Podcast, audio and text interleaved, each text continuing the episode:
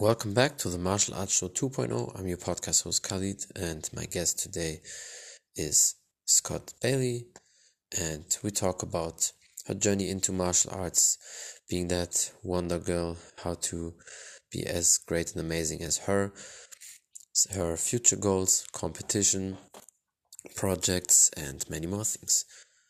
Stay tuned. Hello, how are you doing? Hope everything is good. Yes. Can you, can you see me? Can you hear me? Yes, I can see you. Okay, awesome. Yeah, um, it's definitely a big honor for me. It's really cool you're here on my uh, podcast. I know it's probably not the usual thing what uh, kids do to do a podcast, but uh, really cool. And uh, yeah, I'm glad to hear. And yeah, I would just say we can start. And tell people who you are and a little bit about your background. Okay. Um. Everyone, hi. My name is Bailey. Um. Hello. Love karate.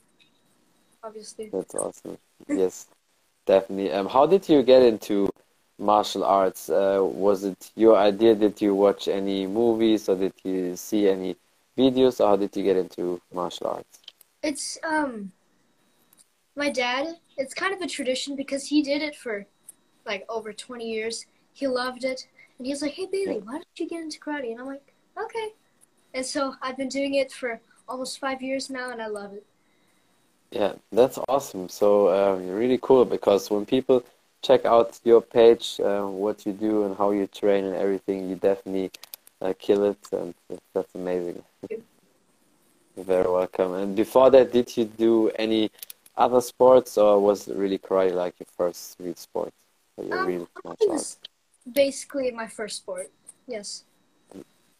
And before that, just uh, the typical things what you do in school, like school school sports. I don't know how, how it is for you in America, but here in Germany, I can definitely say that um, the sports when you have once a week uh, sports in school, that's for me not really uh, yeah training or sports. It's just running around and having a little sweat.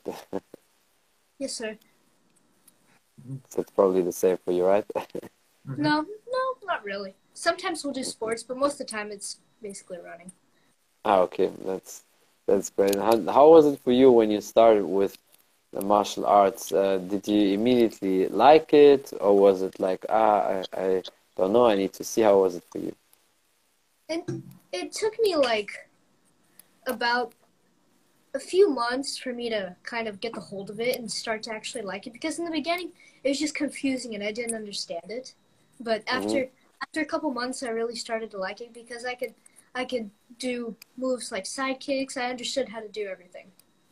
Yeah, that's awesome. Yeah, I know for me as well, from my uh, experience when I started with martial arts first, uh, it's hard to get in, you know, all, especially with forms. Uh, when I did uh, Taekwondo, it was because when I st- I started first with Muay Thai, and Muay Thai obviously don't have any forms or any katas or whatever. Um, but then obviously with Taekwondo, you need the, in Taekwondo they call it pumse.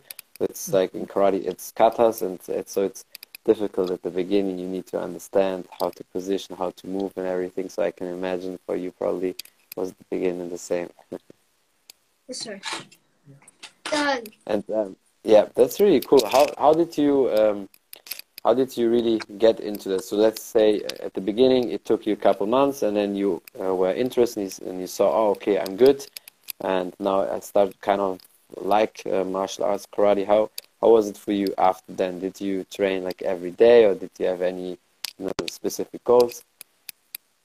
um, it it wasn't. It didn't mean anything for me until Mhm. like about a year and a half after, and still like then I I started to compete because in the first year and a half it was just it was just a hobby. It was just something that I like to do. hmm Yeah, and after that, then you probably realized, ah, okay, um, I want to compete. I want to now do something more with martial arts. yeah, that's, that's awesome. And when when did you start to compete? So one and a half years after your first lesson, basically, you had your first competition. I um I competed in Promac. It was a it was actually my coaches. It was her um League. yeah, it was her league. So she's like she invited the whole school or no, it was Ah, okay. basically the whole school to go um compete there. So I went there, won a couple things, and that Mhm. that made me like karate more. And then I was like, Yeah. maybe this is something I can actually get into, and maybe I'll have a future in this. So it, it started to mean something to me after a year and a half. Yeah, that's awesome. I mean, I can tell you right away, you definitely have a future with martial arts. I mean, you're perfect for that. You're built for that.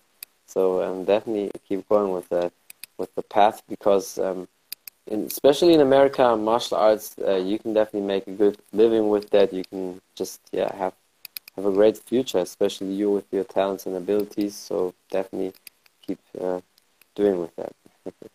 Yes, sir.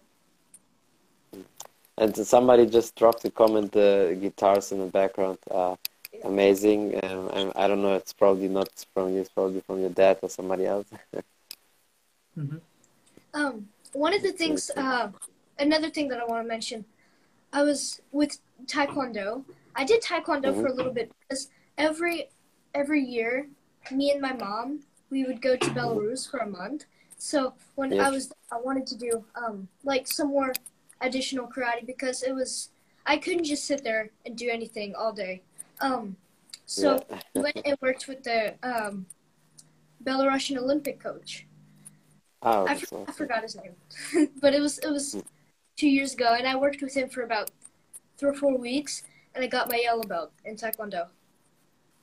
Well, that's great. Yeah, I mean, your flexibility, your skills, your kicks are perfect. So you would definitely transition very well into that, or you can basically switch. But I think now, uh, so you just had to focus on karate, right? You didn't do any other martial arts besides a bit um, the taekwondo, what you just said. Yeah. Basically, yes, sir. Yeah, that's I mean that's perfect because you still have a lot of time. You just developed all the basics from karate, and the, later in a couple of years, when you are older, when you have more experience, you can definitely train different martial arts as well. I think you definitely would um, fit in all of the martial arts because of the abilities and everything you have. So that, that's definitely really cool. Thank you. You're welcome. Yeah, that's awesome. Just seeing a comment from somebody else. Um, yeah, now you're world champ. Love getting uh, to watch you do what you love and cheering you on. Yeah. Yes, sir. That was that was my boyfriend. He commented that. Ah, okay. Um, um, actually, with, about the world champion, I'm a three-time world champion in um a circuit called NASKA. It's huge, like bi- almost the biggest in the world. And that's cool. So like, uh, is a tournament with everything, like with with kata, with uh, you know, just uh, show kicks and stuff like that, competing, like actually fights and uh, or how is it? Yes, sir. It's just it's katas. It's Fighting kumite fighting. Mm. I just said that. And then um CMX, like Ah, okay. with yeah, the weapons. Yes, yes. So you also train already with the weapons or not? Yes. Oh, that's cool. So you basically did everything at that age already. That's that's really amazing. Um, so when you started to compete, did you also do sparring or you know just more focus on on the kata and you know all the shows, or how did you develop your training then? I'm more of a well-rounded, like competitor because when I when I first started, and I'm still doing it, I started with fighting. I, I just did every division that they have. Oh, that's great. Fighting, that's awesome. katas, everything. Yeah, that's that's really cool. And do you have any future goals in terms of competing, like uh, I don't know, fighting for a world title, or you know, competing with different states or different countries? I've already fought in different countries. Oh, that's So- great. Um, honestly, my future goal would probably get into acting, like do um, like be a stunt double, like do fighting scenes for actors. Yeah. I, I just feel like that'd be really fun. Yes, that's definitely cool, and I think it will fit to you perfect. Like um, Chloe Bruce, I don't know if you know her. She's from the UK. Um, yeah, she's definitely yeah, she's awesome with the kicks and everything. So I think you could definitely be like her in the She's future for sure. He's my coach. Ah, okay, yeah. So that's that's cool. So definitely, then you already know what to do. So de- definitely keep going with everything because you have the perfect technique already with that age, so the the base, and just have to focus and never give up.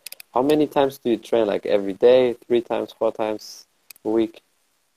Um, I would say about four, four or five times a week. Yeah, that's good. Definitely awesome. And how is it with with your schedule in terms of school and everything else? Is it sometimes hard for you, or did you immediately just uh, find the level to balance everything? With school, I do I do miss more school than I should because of the all like the tournaments and stuff Ah, like that. okay.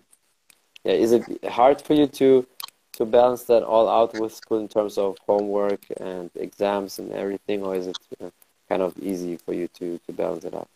It's easy, but my teachers my teachers hate it. They don't like that I miss Hmm. school tournaments.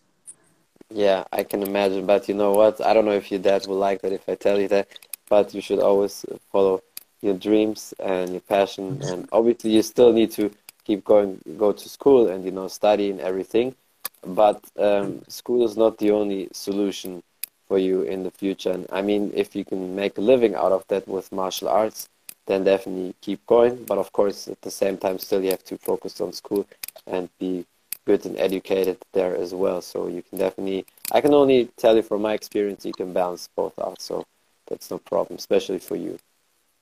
Yes, sir. You will be a number one girl. Yes. It's also another comment. Yeah, they're definitely, definitely right. Um, yeah, and you're also black belts. I, I obviously people can see that. So yeah, that's pretty awesome. Yes, sir. And so how, um, like, how long did it take you to uh, get promoted to the belts? Probably every couple months you immediately had the next belt, right? Um, our our um, like style was American karate, so we had we we got a new belt every three months. But the way my instructor did it, we from white belt to purple belt.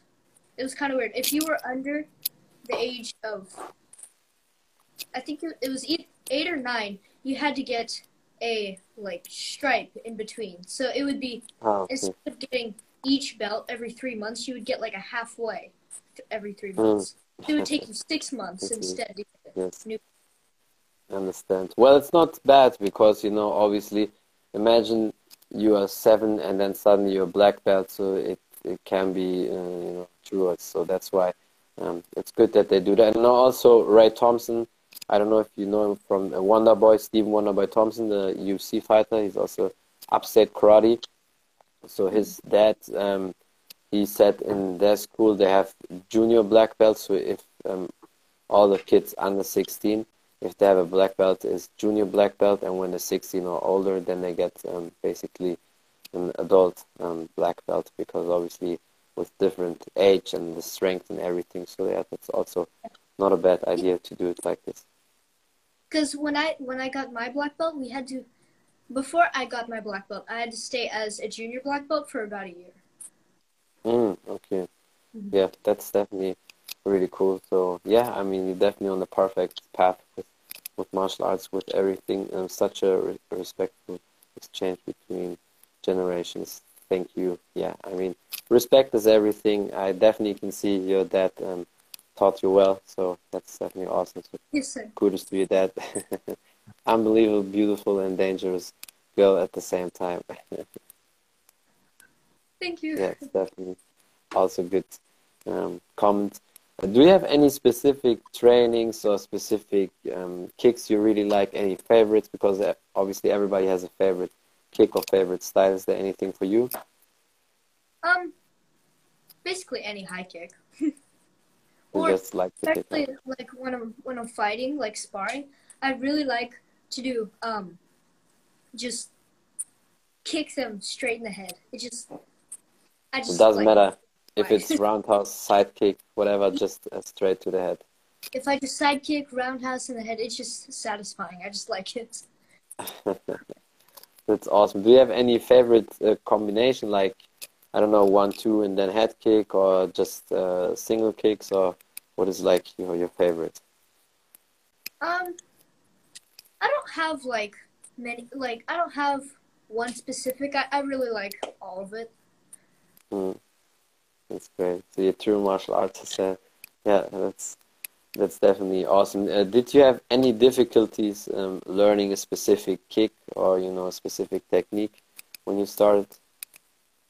Um, yes, I did. Okay, is there a specific one? When I was um, because when we we when we compete like in forms, not katas, but we have forms. Mhm. Like you see next, like where we have to do flips. I I had Yes. to get gymnastics and do some flips. So the back handspring took me a while, and then also Mhm. doing learning to do a backflip took me. Oh, but that, I mean, but that's great. I mean, you're so young and you can already do backflip. You can do the split. You have perfect kicks. You can hold up the kicks in the air. So yeah, you can basically probably do almost everything. What about handstand? Can you do handstand? Yes. You see, that's perfect. Um, can you do a jumping uh, split like in the air? No. Uh, but that will come with that will come with the time. So that's probably your, your next thing to to work on. If you can, when you jump, if you can basically jump with your knees up to chest level like this, then perfect. Then you just need to extend your legs. But I'm pretty sure you'll have a bright future, either in martial arts in terms of competition, or just you know in movies, or being a stunt girl or double or so. That's that's really cool. So it's awesome, and also the fact that Chloe Bruce basically is your coach, your trainer. So that's definitely amazing. Yes, sir.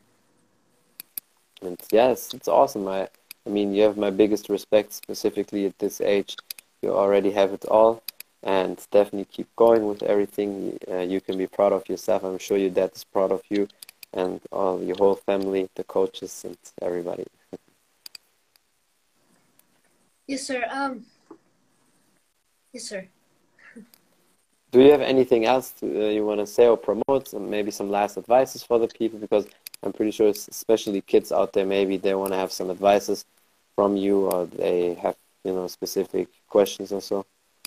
Honestly, I want to mention um, my Adidas team and my U.S. martial arts team and all my coaches: Chloe Bruce, Jackson Rudolph, Maria. Forsova, Kevin, Callie Garrett, Sarah Campbell, um, Yes. John Stefanik, Holly Ham. Uh, Holly Ham, she's my. That's where I started at her dojo, and then Ah, okay. Connor Roberts, especially my tricking coach. But all of them, I love them. I, I couldn't, definitely couldn't have gotten here without them.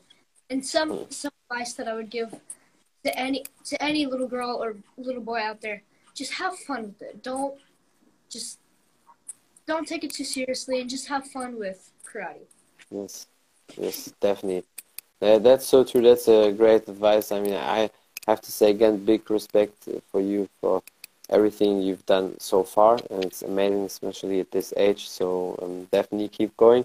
Never give up because you have a perfect, bright future ahead, and it would be a waste if you don't use it. So I'm very proud of you, and it's a big honor for me to do the podcast with you.